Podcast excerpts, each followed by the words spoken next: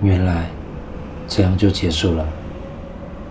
捷运上，我想着，好安静，难得这么安静。每个人都低着头，专心用指尖操弄手机，像被绑牢的风筝，为了逃往荧幕里的天空而拼命挣扎。靠在车门旁的挡板，双手放进风衣口袋，皮肤跟便宜布料摩擦的触感。好像在与我无关的遥远星球上发生的事一样。窗外被各种光的棱线切割得细细长长，速度将景物拉近又抽离，最后像被压扁似的完全隐没在黑暗之中。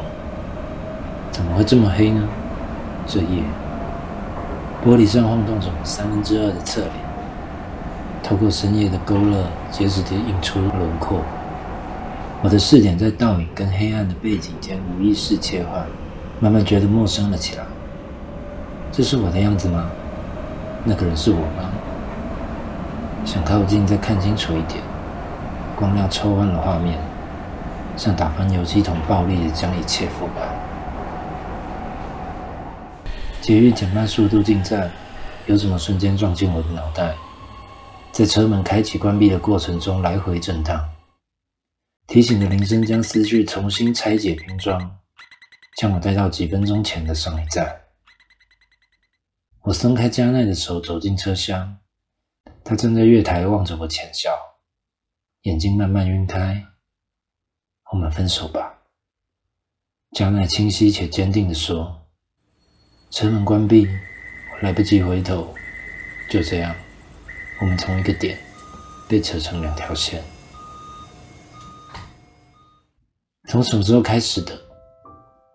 我总是沉默，牵着加奈的手，想着有关无关的各种事情。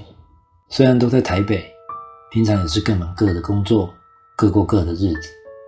睡前一通几分钟，或许不到的晚安电话，固定在每个周末见面、逛街、看电影、出门或待在家，平均而有规律的成为一种习惯。至于更亲密的，也不知道多久没做了，连动作都生疏了吧？彼此的影子在生活中慢慢稀释，穿过我们之间的什么悄悄变淡，连对话都被吞进墙壁，咀嚼后干巴巴的毛屑便往我们身上吐。久了，脚步逐渐沉重，然后谁也看不见谁了。走出车厢，踏上手扶梯往板门线的方向。我努力回想，却无法。闪着光的记忆片段，就像被乌鸦叼走似，离我越来越远。这个时间，台北车站的人潮还维持一定的密度。走在那之中，又被回忆抛弃的我，觉得身体空空荡荡。除了胸口有种浓厚凝滞，那以外的部分好像都消失了，像在睡眠的边界游荡，分不清从哪里开始是梦境。到哪里之后才是现实？捷运站外的风非常冻，夜深了，龙山寺附近的游民瑟缩在角落，闭上眼睛拒绝这个世界。忽然很好奇，他们困惑的明天跟我一不一样？太阳总是会升起，天亮后总是会醒，然后呢？我站在二号出口，眺望庙的方向，深吸一口气，转身。算了，有些事问谁也没用。穿过万华火车站，马路对面的姜母鸭依然人声鼎沸。寒冬深夜果然最适合贩卖暖意。这才想起一整天到现在什么也没吃，大概是因为加奈没说饿，就连饥饿本身都忘记出现了吧。没什么胃口，至少一个人要吃完姜母鸭是不可能的。走在万大路上，我耸着肩膀，小心翼翼将冰冷的空气吸进肺里，把没用了的温暖缓缓吐出。就这么空着肚子，似乎不太妥，还是到转角的便利商店随便买个饭团什么的吧。这样的念头才刚出现，一阵寒风混合着熟悉的香味扑面刮起，却一时之间想不起那名字，因为记忆遗失了吗？操场旁的路灯下。小贩笼罩在氤氲的昏黄光线，像解析度不够的海报模糊的贴在墙上。我眯起眼走过去，摊沿上亚克力板用暗红色颜料歪斜的画着 “egg cake”，一块钱一个。鸡蛋糕，一颗一块。那文字看起来像刚出土的遗迹上未完全解读的刻文。不管灯泡或亚克力板，都染上一层油黄黄的污渍。虽然我不是专业，但也没看过因为做鸡蛋糕而产生这么大的油烟。摊贩深处传来杂讯般的声响，老板坐在里头靠着墙，低头以一定的速度逆时针专心搅拌手中的面糊。万大路和举光路的转角，这是我每天必定会经过的地方，我却无法肯定这卖鸡蛋糕的摊贩到底是什么时候出现的。就像突然注意到的细节，分不清是改变或者一直以来就在那里。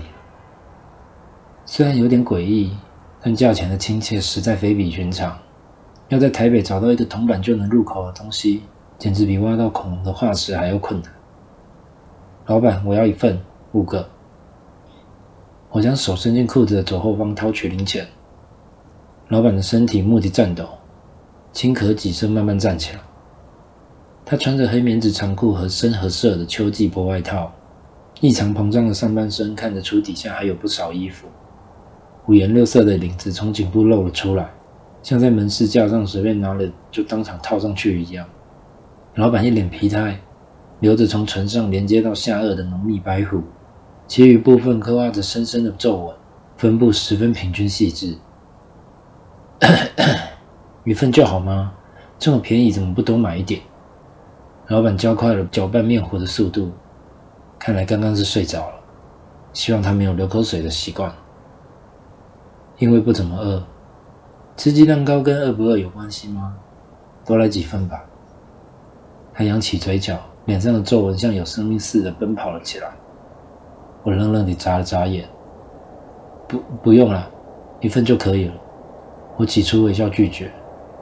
年轻人，你不懂，老人家讲的话要听啊，尤其是留胡子的老人家。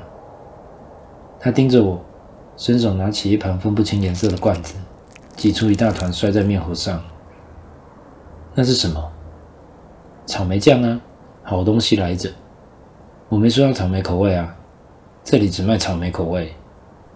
见他手腕一转，那团他称为草莓酱的东西就这么没入面糊，改变了整个色调。别管这个了，你真的不要多买几份吗？我这里大碗可以做五十个诶。我只要五个。可是他露出贼笑。巧练着将面糊倒满模具里每一个凹槽，我已经倒下去喽。不想多说，没有事情能比今天更糟的了。我将五块钱放在台子上，转过身看向寂静的马路，决定不再搭腔。红绿灯维持着同一种颜色，缓慢闪烁。老板继续在我身后兀自碎念。有那么一刹那，我记不起自己怎么会出现在这里。直到一辆白色的保时捷流星般闪进夜的深处，那团被遗弃的无力感才再次从胸口溅了出来。年轻人，你的鸡蛋糕好了哦。我回头，硬币已经不见，取代的是十个装满鸡蛋糕的纸袋，被风拍打，冒着暖烟。那在乌黄浑浊的灯下，看起来就像柔软不实在的梦，安静等待谁的领养。总共五十颗，还差四十五块耶。你的数学不是很好哦。他将五元铜板放在掌心，一脸疑惑。嗯，比你的脑袋好一点，没什么力气争辩。这大概是我仅存的幽默吧。我随意抽走其中一个磁带，直接离开。